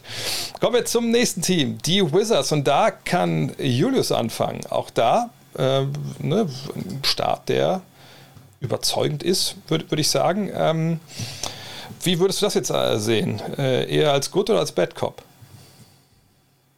Ja, ist schwierig. Also ich ich habe es neulich gesagt, ich glaube, dass die, dass die Wizards ähm, ein besseres Team sein werden als letztes Jahr, aber nicht, nicht eines der besten Teams der Liga und vor allem auch nicht da ganz oben im Osten. Also würde ich da eher, eher auf die Bremse treten wollen. Ich glaube nicht, dass das äh, so zu halten ist, ähm, was man da momentan zeigt. Sicherlich ähm, sieht das alles wunderbar aus. Man hat mehr Tiefe, man hat ähm, auch jetzt mit ähm, mit äh, Spencer Dinwiddie, den wir ja gerade sehen, auch jemanden, der, der, wie ich finde, besser zu Bradley Beal passt. Aber ich, da läuft momentan einfach zu viel auch gut und glücklich in, in vielen knappen Spielen, als dass ich jetzt sagen kann, dass sie, ähm, dass sie da jetzt irgendwie Gegner aus der Halle schießen. Das Net-Rating ist jetzt auch nicht ähm, so hoch, ähm, wenn man das vergleicht mit den anderen Teams, die so viele Siege haben. Also da würde ich ähm, auf die Bremse treten, auch wenn ich mich natürlich für, für Washington freue, dass man vielleicht auch Argumente sammeln kann, dass Bradley Beal da im Sommer dann sagt, ich sehe hier eine Zukunft und ich bleibe, aber da wäre ich dann wahrscheinlich eher der, eher der Bad Cop. Hm. Wundert mich ehrlich gesagt nicht, weil wenn du jetzt über die ganzen Lakers-Spieler, die da sind, gut reden würdest, dann würde es ja heißen, dass Lakers alles falsch gemacht haben im Sommer. Aber gut, äh, hm. Jonathan hat, hat, ja nicht solche Verbindungen, von daher mal gucken, was du darüber sagst. Ja, so sieht's aus. Also ich habe in den Wizards ohnehin schon vor der Saison so das größte Überraschungspotenzial gesehen. Jetzt nicht, dass ich gesagt habe, okay, die gewinnen auf jeden Fall irgendwie äh, fünfmal so viel, wie sie verlieren werden. Das wird nicht haltbar sein, aber Julius hat es gerade schon erwähnt, so das Net-Rating, also ist ja auch für die Hörer, die nicht so tief im Zahlensalat immer drin sind, halt die Differenz zwischen Offense und Defense, das ist halt durchaus positiv gerade noch, plus drei. Ja, ich glaube, das können sie schon so mehr oder weniger halten, dass sie vielleicht am Ende der Saison dann mehr gewonnen als verloren haben, zumindest mal. Äh, Offense ist gerade nur durchschnittlich ja, das konnte man vielleicht so sehen, aber sie haben gerade die acht beste Defense der Liga. Das werden sie aus meiner Sicht auch nicht ganz halten können. Äh, es ist ja umso verwunderlicher, wenn man halt sieht, was sie gerade so an Rim Protection da haben, an defensiven Bigs, beziehungsweise halt nicht haben, weil Gafford hat ja jetzt auch schon zwei Spiele, glaube ich, verpasst. Und ähm, nicht, dass Thomas Bryant jetzt ein toller Defender wäre, aber der spielt immer noch nicht nach seinem Kreuzbandriss. Die haben da gerade eigentlich nur einen Big und der ist eigentlich nicht so besonders big mit Montrezl Harrell auch kein guter Defender. Das Ding ist, ihre Defense, die funktioniert eigentlich gerade an der Dreierlinie. Äh, zum einen treffen die Gegner ihre Dreier gerade auch unglaublich schlecht, mehr als 10% schlechter als letzte Saison, mit weit unter 30%. Das wird nicht die ganze Saison so weitergehen. Äh, das, das schafft einfach kein Team über 82 Spiele, das darf man nicht erwarten und dann wird die Defense von, von alleine statistisch gesehen schlechter werden, dann verlieren sie auch mehr Spiele, wahrscheinlich auch ein, zwei knappe Spiele mehr. Denn wenn die Gegner halt irgendwie, äh, wie war das mit den Celtics, die ersten 16 Dreier verballern oder irgendwie sowas, gut, dann, dann kann man vielleicht am Ende auch knapp gewinnen, ja, auch wenn man gerade nicht in voller Stärke antritt oder das beste Defensivteam ist. Aber was sie gut machen, ist äh, Dreier verhindern, dass die Gegner die gar nicht erst nehmen, die geben denen gar keinen Raum. Äh, das gefällt mir ziemlich gut bisher und ähm, sie sind auch ein tiefes Team, da kann man dann auch mal einen Ausfall wegstecken. Biel hat bisher ein Spiel verpasst, Dinwiddie hat eins verpasst, wie gesagt, Gerford eigentlich Starting Center hat schon zwei verpasst. Also sie sind halt tief genug, dass sie das dann auch mal auffangen können für ein, zwei Spiele. Und deswegen würde ich als Good Cop sagen, ich kann mir durchaus vorstellen, dass die Wizards am Ende der Saison vielleicht nicht an eins im Osten stehen oder so, aber dass sie zumindest mal mehr gewinnen, als sie verlieren. Und das wäre schon mehr, als viele erwartet hätten. Ich, ich, ich glaube auch, dass sie ähm, wir haben uns glaube ich, auch beide einig vor der Saison, dass das ein Überraschungsteam sein kann. Aber ich, ich kann mir besser nicht vorstellen, dass die Top 4 im, im, im Osten sind am Ende. Äh, auch nicht Top 5, weil die Defensive ist für mich einfach. Ich meine, du hast angesprochen, der Dreierlinie, das machen sie gut, das machen aus einer Not auch irgendwie eine Tugend gerade, einfach weil sie unterm Korb niemanden haben, den man respektieren muss.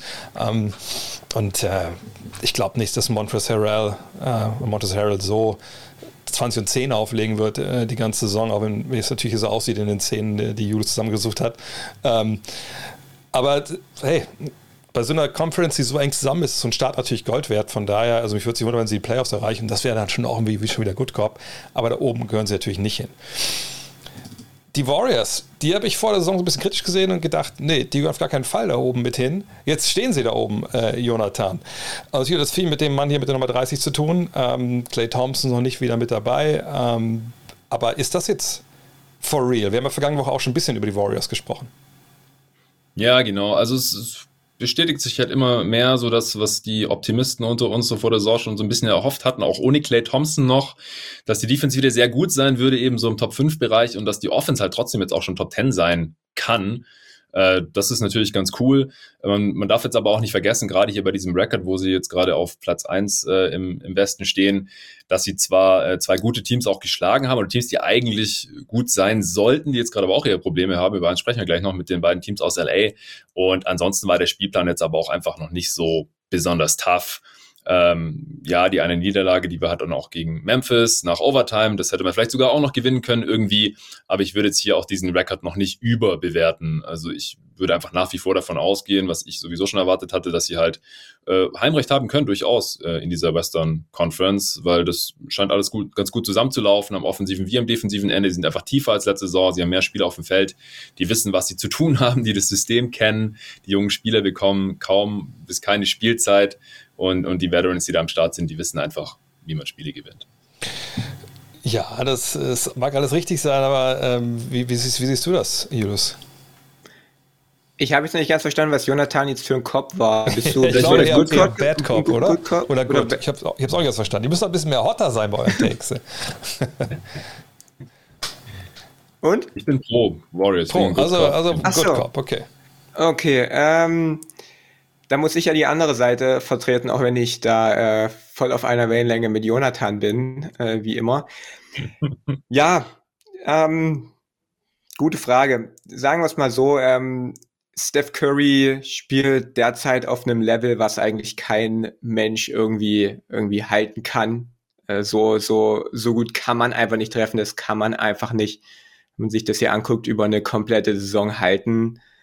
Und sollte das sich irgendwann wieder, wieder dem anpassen, was so normal ist oder wieder irgendwann wieder irgendwie realistisch für, auch für Currys Verhältnisse sein, ähm, dann werden die Warriors ähm, auch, auch wieder mehr Probleme bekommen, wenn es dann gegen stärkere Gegner gilt.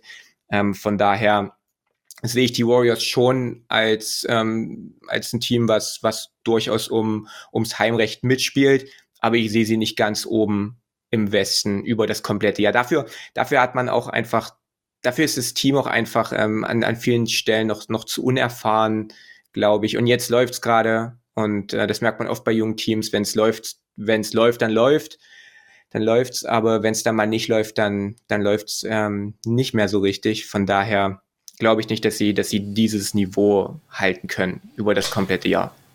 Wenn es läuft, dann läuft und wenn es nicht läuft, läuft es nicht. Das ist richtig. ähm, Was ich damit sagen möchte, wenn, wenn, wenn, wenn, wenn, wenn junge Teams, wenn die heiß sind, dann, dann läuft alles von alleine. Und wenn es dann aber mal nicht läuft, ähm, dann, dann merkt man halt, da fehlen die Erfahrungen und dann, dann läuft es halt gar nicht mehr. Das ist so ein bisschen, ähm, das sieht man ja auch Jahr für Jahr, das ist ein anderer Sportler bei, bei Borussia Dortmund. Ähm, oh, okay. Ja, ja, aber anderes Thema. Also ich, ich bin da eher, eher Bad Cop, ähm, weil ich mich so ein bisschen frage, okay, also Jon hat es angesprochen, also die, die, also die Youngster, äh, ich glaube, Cominga hat, glaube ich, ein Spiel jetzt gemacht. Moody äh, kommt nicht aufs Feld, äh, wirklich. Ähm, Wiseman ist noch verletzt. So, und äh, jetzt frage ich mich, also was, läuft das jetzt so weiter? Also kommen die auch nicht aufs Feld? Was, was ist, wenn Wiseman zurückkommt und es nicht besser läuft mit ihm als vergangenes Jahr? Äh, also jetzt die drei zu traden gegen irgendwen anders, was ja immer so angedacht war, kommt das dann? Aber wenn die gar nicht gespielt haben, wie ist denn der Wert von denen jetzt wirklich? Ähm, ich, ich bin mal gespannt. Also, ich denke auch, das läuft momentan gut, aber wenn du zweimal gegen Oklahoma City spielst, einmal gegen Sacramento, dann, dann traue ich dem ganzen Braten noch nicht. Ich, ich denke schon, dass die, die Infrastruktur, haben wir letzte Woche darüber gesprochen, halt greift, ne? aber nee, ich, ich, ich sehe sie noch nicht da oben, bin ich ehrlich. Ich hab's, mal gucken, ich bin gespannt, aber ich bin eher ja. dann beim Bad Cop. Aber Julius kann. Wenn du, wenn du ja. Oklahoma City nicht schlagen kannst, dann bist du einfach kein, kein ernstzunehmender Contender. Bist du kein NBA-Team, muss man sagen. Ich weiß nicht, ob die G-League-Meister werden, wenn man sie damit spielen lassen würde. Die Clippers spielen momentan auch nicht unbedingt wieder G-League-Meister, wenn man ehrlich ist. Ähm, und das ist natürlich von deinem Team der Stadtrivale. Trotzdem, ähm, Julius, bist du da jetzt, denkst du, dass es so weitergeht, dass es dass einfach, ja, sie Gefahr auf die Playoffs zu verpassen? Oder äh, sehen wir da demnächst in einen riesigen Run die Clippers wieder als Team, was um den Heimvorteil mitspielt? das muss wieder besser werden. Also die Clippers haben überraschenderweise die, die statistisch acht beste Defense der NBA, aber halt äh, offensiv rankt man nur auf Platz 27. Und das ist schon ziemlich krass. Also Paul, Paul George, ähm, der, der alles macht, was er machen kann, aber wo man halt dann auch schon wieder merkt, dass er an seine Grenzen stößt, wenn er wirklich die, der primäre Ballhändler der Offensive sein muss und dann wirklich nicht nur für sich Würfe kreiert, sondern auch für andere. Und da ist er momentan wirklich Respekt vor dem, was er da auch äh, für, für Lasten tragen muss, aber er kommt auch an seine Grenzen, spielt nicht wirklich effizient, nicht mal in der Nähe ähm, dem Level, das er als Nummer zwei auch neben Kawhi Leonard gespielt hat. Aber das kann so einfach nicht bleiben. Also, dass ähm, auch ein Reggie Jackson so dermaßen große Probleme hat und nichts trifft und ähm, Morris auch, auch eiskalt ist. Also das muss irgendwann, wenn die also die Clippers waren ein brillantes Shooting-Team letztes Jahr, das beste Shooting-Team. Äh, sie hatten, wenn mich nicht sogar alles täuscht, die beste Shooting-Saison in der NBA-Geschichte von Downtown, wenn mich nicht alles täuscht. Ähm, das kann einfach, also das, das wird irgendwann, muss sich irgendwann wieder normalisieren. Und ich glaube, bei allem Wert, den Kawhi hatte und bei aller Genialität von Kawhi Leonard, das kann nicht sein, dass da alles zusammenbricht, wenn, wenn, wenn er dann fehlt. Von daher glaube ich einfach, dass man, dass man auch ohne ihn die Playoffs in der zweiten Saisonhälfte dann, dann angreifen kann. Also Good Cop. Dann erklär mir, warum das nicht so passieren wird, Jonathan. Ja, dann mache ich gerne den Bad Cop. Weil, also hier erklärt auch mal wieder hier ein, Blick aufs Net-Rating, dass es nicht ganz so mies ist, wie die 1-4 suggerieren. Ich glaube auch nicht, dass sie irgendwie eine der schlechtesten Records in der Western Conference holen werden. Aber ich kann mir schon vorstellen, dass dieses leicht negative Net-Rating von minus 1,1 ist halt zustande kommt, wenn man die fünft schlechteste Offense hat und nur die neunt beste Defense oder acht beste, je nachdem, wo man schaut. Ähm, ich kann mir schon vorstellen, dass zumindest bis Kawhi Leonard zurückkommt, dass es ungefähr so bleibt, ja, dass man vielleicht ein bisschen mehr verliert, als man gewinnt oder dass man vielleicht maximal einen ausgeglichenen Rekord hat mit diesem Roster, weil Paul George als Nummer eins einfach ein bisschen überfordert scheint. Es könnte noch mal ein bisschen besser laufen, dass er ein bisschen effizienter wird, aber viel mehr traue ich ihm da jetzt nicht zu. Und danach wird es halt sehr, sehr schnell dünn. Also ein großes Problem für dieses Team vor der Saison war ja auch schon, wie wichtig auf einmal ein Reggie Jackson oder ein Mark, Mark Marcus Morris ist das, für dieses Team ist, weil einfach offensiv danach nicht mehr besonders viel kommt. Jetzt ist äh, Marcus Morris verletzt aktuell und Reggie Jackson spielt einfach ganz, ganz, ganz weit unter seiner Form noch der Playoffs. Und bevor er Free Agent geworden ist, äh, trifft unter 30 Prozent seiner Dreier, gruselige Effizienz. Eric Bledsoe streitet sich da gerade mit ihm so ein bisschen drum, wer gruseliger spielt auf den Guard-Positionen offensiv. Es ist einfach ziemlich katastrophal und ich bin mir jetzt aber halt auch nicht so sicher, ob das jetzt so viel besser wird. Also man unterschätzt vielleicht einfach so ein bisschen, wie extrem wichtig Kawhi Leonard für dieses Team war, auch wenn er immer wieder ausgesetzt hat und wenn er sein Load Management macht und 20 Spiele pro Saison fehlt. Ja gut, aber er ist halt auch 50 Spiele dann da gewesen und ob er diese Saison fünf oder zehn oder vielleicht am Ende 15 oder so da gewesen sein wird, das steht ja alles noch in den Sternen und bis er zurückkommt, es wird vielleicht ein bisschen besser laufen. Sie treffen gerade, ich glaube, 13 Prozent ihre Dreier schlechter als letzte Saison oder sowas, also un unfassbar viel schlechter. Ähm, und die Freiwürfe, die fallen auch sehr viel schlechter als in der letzten Saison. Die fallen 13 Prozent schlechter tatsächlich. Bei den Dreiern sind es 9 Prozent schlechter. Also das wird wieder ein bisschen nach oben kriechen über die nächsten paar Spiele, das glaube ich schon. Aber wie gesagt, unterm Strich würde ich als Bad Cop jetzt sagen, so viel besser wird es wahrscheinlich nicht ohne Kawhi. Ich glaube, ich bin auch in, hier auch wieder. War ich jetzt immer noch beim Bad Cop? Ich glaube ja, ne? Oh Gott, oh Gott. Äh, aber ich glaube ich auch eher beim Bad Cop, weil immer bei Reggie Jackson. Sind wir denn sicher, dass Reggie Jackson gut ist? Denn letztes Jahr in den Playoffs natürlich. Aber die Jahre davor. Also ich, ich, glaube, in Detroit hat keiner gesagt, der sollte die Nummer zwei von einem Team in der Western Conference sein, was im Heimvorteil mitspielt. Ähm, und ich denke einfach, dass ihnen wirklich ohne Kawhi diese, diese andere Stütze fehlt, die für andere mitkreiert. Äh, Rebounds sieht ganz dünn aus, sie faulen, glaube ich, auch relativ viel. Ähm, ich bin gespannt, was da noch kommt. Aber es fehlen ja noch ein paar, müssen wir sagen. Ne? Sergi Barker noch nicht dabei gewesen. Das kann, glaube ich, ganz wichtig sein. Und vielleicht können wir ein Wort über also Hartenstein verlieren. Der macht natürlich, seit er jetzt spielen darf, das relativ gut. Aber trotzdem, ähm, ja, nicht so richtig geil. Was geil ist, ist die letzte Werbung für heute. Kobe taught us to be better. Don't cheat me. Push it, push it. Wake up every single day to get better today than you were yesterday. Whatever it takes. Better dreamer. Better waker. Better stretcher. Better walker. Better talker. Better walking the walk and talking the talk. Better blacker. Better sprinter. Better loser. Better winner. Just be better. Do the simple stuff right. Better form. Focus. Better friend. Better fighter. Better rider. Better eater. Mm-hmm. Better leader. Better generation. Better nation. Just be better. Can you do that? Let's go. Back at it. Better player. Better shooter. Better scorer. Better goat. Yep. Better goat. Better mentor. Mm-hmm. Better minor. Major. Mover. Shaker. Better skater. Better artist. Yeah. Better teacher. Better preacher. Better believer. Better first. Better future. Better hero. Again. Better hero. Better mother. Yeah. Better father. Better father. Better father. Better father. Better father. Better me. Better you. Better us. Mamba out. Better. Forever.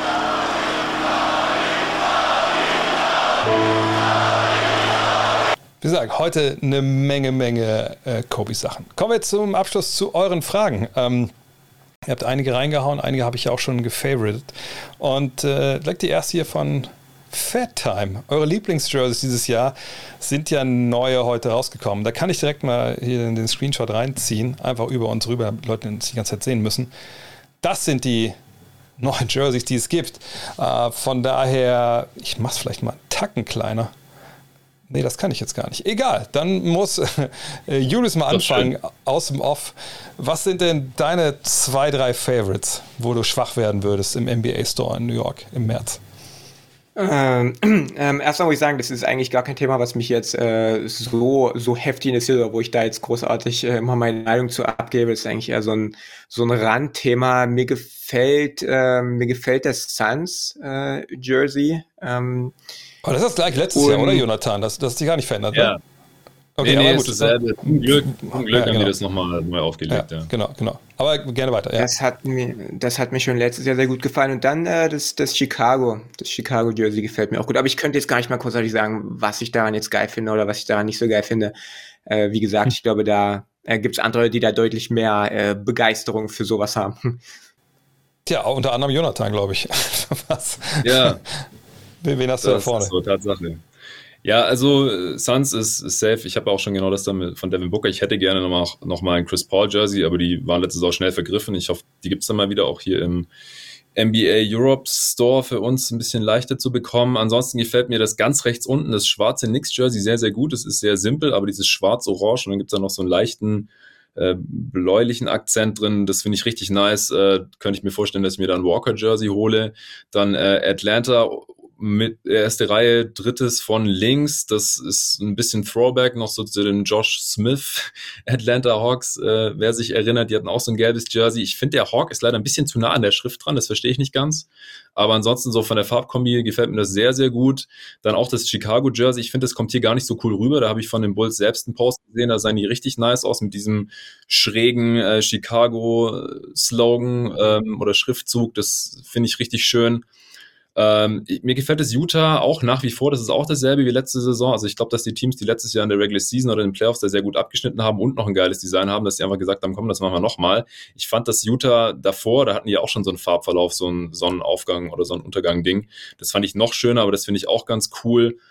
Ähm, ansonsten gibt es noch ein paar, die finde ich jetzt ganz nice, aber das waren jetzt hier meine, meine Favoriten. Ich finde das Clippers da links unten ganz cool, aber ich mag die Clippers Jerseys auch sonst nicht so. Das finde ich jetzt, glaube ich, direkt am schönsten von denen. Äh, dritte Reihe, zweites von links.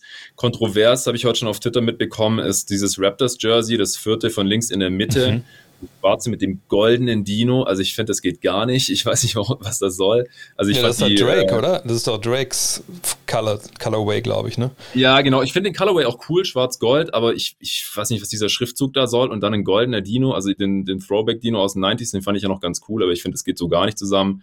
Ich mag weiße Jerseys eigentlich nicht so. Auch aus praktischen Gründen, weil man mit denen zocken geht, dann sind die danach einfach nicht mehr weiß und man bekommt die dann auch selten nochmal weiß. Und ich finde es auch ein bisschen langweilig. Aber rechts neben dem Raptors Jersey, das äh, weiße Spurs Jersey, dieses Fiesta Throwback Ding, das finde ich auch richtig schön. Ist sicherlich Geschmackssache mit dem äh, Türkis und so. Also da sind schon ein paar Leckerbissen mit drin. Dann sind natürlich auch ein paar absolute What the fuck Momente drin. Das äh, Miami zum Beispiel mit dem Erpresserbrief-Style. Ja, also jeder Buchstabe sieht aus, als irgendwie ausgeschnitten oder draufgeklebt. Ich verstehe nicht, was das soll unterste Reihe, zweites von rechts. Äh, diese Blitze auf dem Warriors-Jersey gleich daneben verstehe ich auch nicht. Daneben das Netz-Jersey finde ich ganz cool. Das ist auch so Throwback, aber daneben wiederum Charlotte. Mit diesem Farbverlauf werde ich auch nicht warm mit. Also ich glaube, ich könnte zu jedem dieser Jerseys irgendwas sagen, aber äh, von mir aus kann man jetzt auch äh, zum, zur nächsten Frage übergehen. Ich sagen, ne, hast du ja fast schon zu Jersey was gesagt. also für mich, ich mache es ganz schnell. Also ich finde die Nets super interessant, weil es äh, zum einen so ein bisschen Throwback-mäßig ist. Das soll ja auch irgendwie 75, ne, City, whatever Edition sein. Ähm, das muss ich aber mal in echt sehen. Äh, und dann hab, bin ich eigentlich, ich bin ein einfacher Mann äh, in vieler Hinsicht. Äh, von daher, Chicago finde ich super cool und, und Portland daneben hat zwar jetzt auch jetzt nicht unbedingt ex, extravagante Farben, aber ähm, finde ich auch eigentlich ganz geil. Und ansonsten, ja, Valley und, und Utah, ähm, also die beiden von den Suns und von, von den Jazz finde ich auch gut. Und eventuell Washington, da müssen wir nochmal gucken, äh, inwiefern das, das aussieht. So, was habe ich noch für Fragen hier? Favorited. Ähm, einmal hier von Joe. Zion bald mit kaputten Knien trotz trotzdem per Max-Vertrag in New York City. Was bedeutet das für die Zukunft in New Orleans? Ähm, ja, das hätten wir vielleicht noch ein bisschen mehr noch äh, erörtern sollen, Jonathan. Ich meine, wenn er jetzt wirklich ähm, sage ich mal, jetzt nicht, nicht fit ist dieses Jahr und vielleicht dann auch noch mal eine Verletzung davonträgt, das kann natürlich diese ganze Rebuild-Situation, die, die in New Orleans ja eigentlich abgeschl die abgeschlossen schien, aber nach dem mit Ingram und ihn, ne, da kann man jetzt um das nicht mal aufbauen, das würde natürlich diesen, diesen Plan um, um, um, also um Jahre zurückwerfen.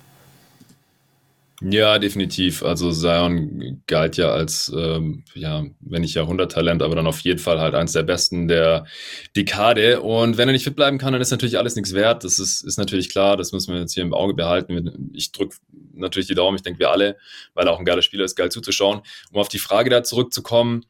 Also er wird Restricted Free Agent, also der, der kann gar nirgendwo hingehen. Ähm, die Pelicans können alles matchen. Ähm, was er machen könnte, hat aber noch nie einen First Pick gemacht. Er könnte fürs Qualifying Offer spielen. Ja, das ist, äh, so läuft das eben vertraglich ab.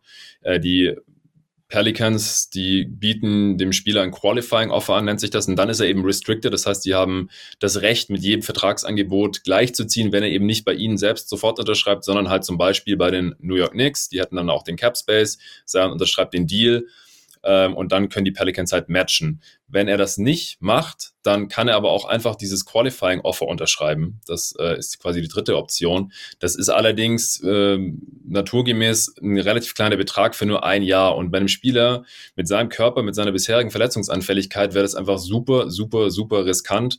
Für diese, ich glaube, es sind 15 Millionen Dollar oder so, jetzt auch nicht so super wenig für ein Jahr.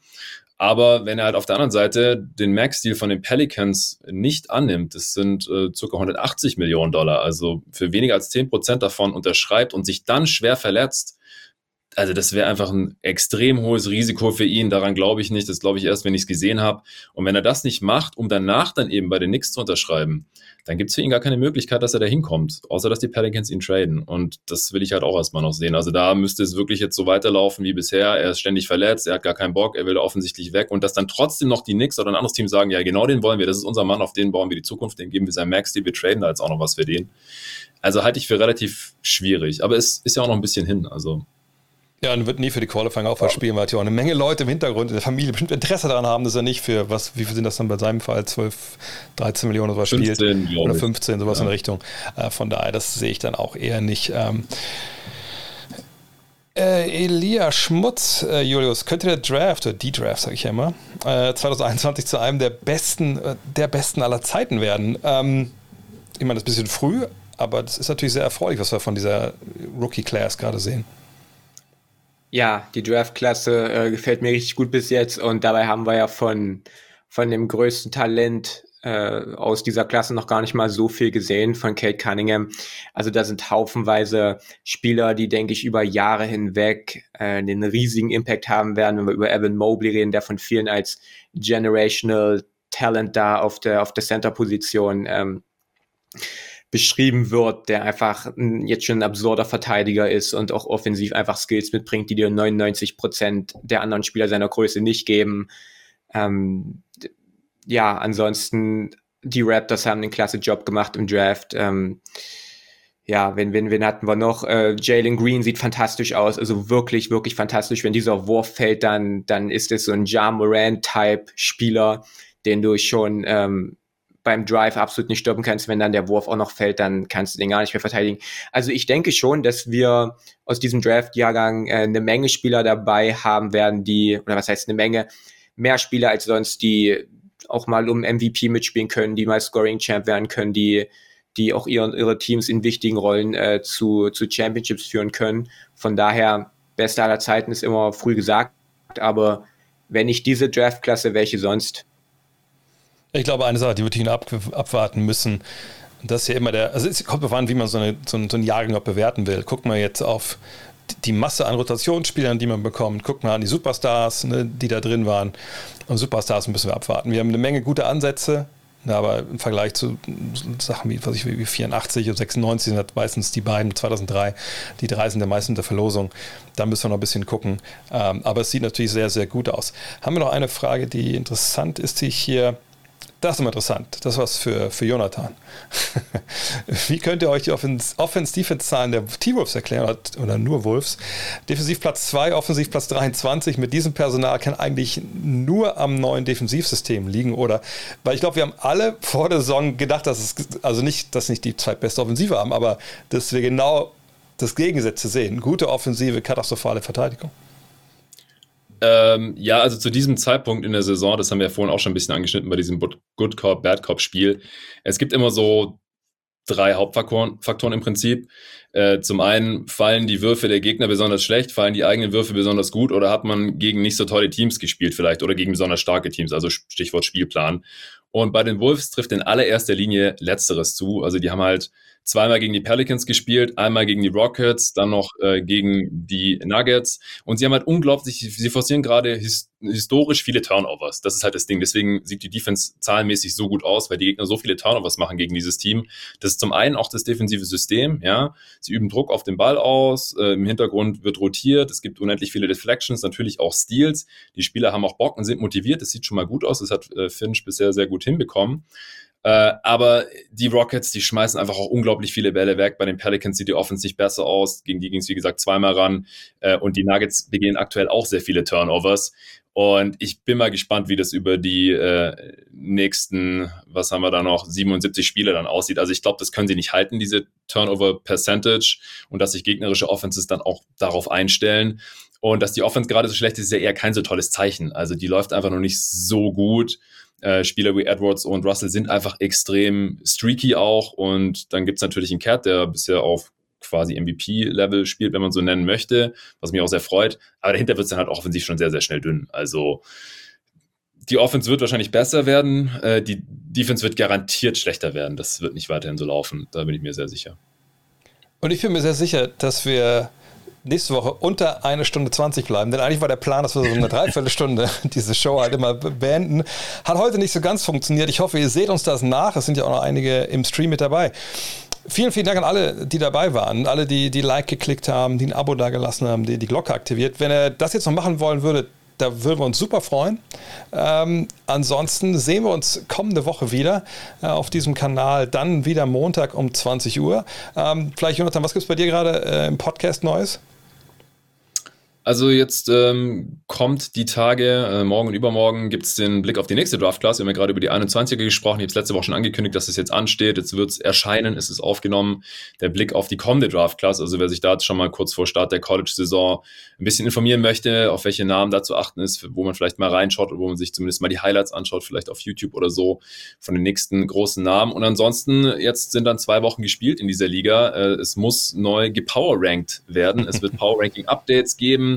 Äh, da wird sich dann mit allen 15 Teams in jeder Conference so auseinandergesetzt, wie wir das ja heute schon mal ein paar Teams gemacht haben. So, warum spielen die gerade so gut, so schlecht, wer ist gerade verletzt äh, und was es halt sonst noch so Interessantes gibt zu den jeweiligen Teams. Von daher, jeden Tag NBA gibt es in jedem guten Podcatcher. Und wenn ihr keinen guten habt, dann holt euch einen guten. Julius, was gibt es Neues auf dem Kanal? Ich glaube, äh, kam nicht gerade ein Video bei dir auf dem Kanal um 21 Uhr? Ich habe es äh, während der Werbeunterbrechung um eine halbe Stunde nach hinten verschoben. Es Ach, war gut, um neun geplant. Jetzt machen wir halb zehn draus. Also in zehn Minuten kommt äh, ein Breakdown über einen der unterbewertetsten jungen äh, Spieler der NBA. Ich denke, wenn ich es wenn ich's eingrenzen müsste, würde ich sagen, es ist ein Österreicher. Was, oh. äh, das ist schon sehr, sehr eingrenzt. Weil es gibt ja nur einen in der NBA.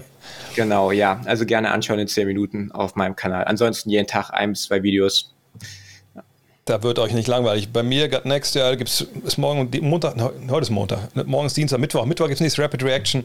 Ähm, morgen Abend gibt es den Fragenstream bei mir auf twitch.tv slash Vogt.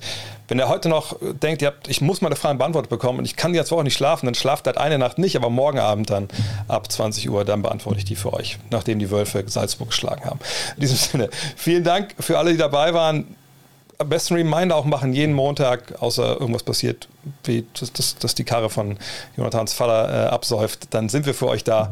Ähm, habt eine tolle Woche in der NBA. Könnt auch gerne in die Kommentare noch schreiben, wenn ihr welche Themenvorschläge etc. habt. Ansonsten sehen wir uns hier jeden nächsten Montag wieder. Haut rein. Hat Spaß gemacht. Ciao. Ciao. Ciao.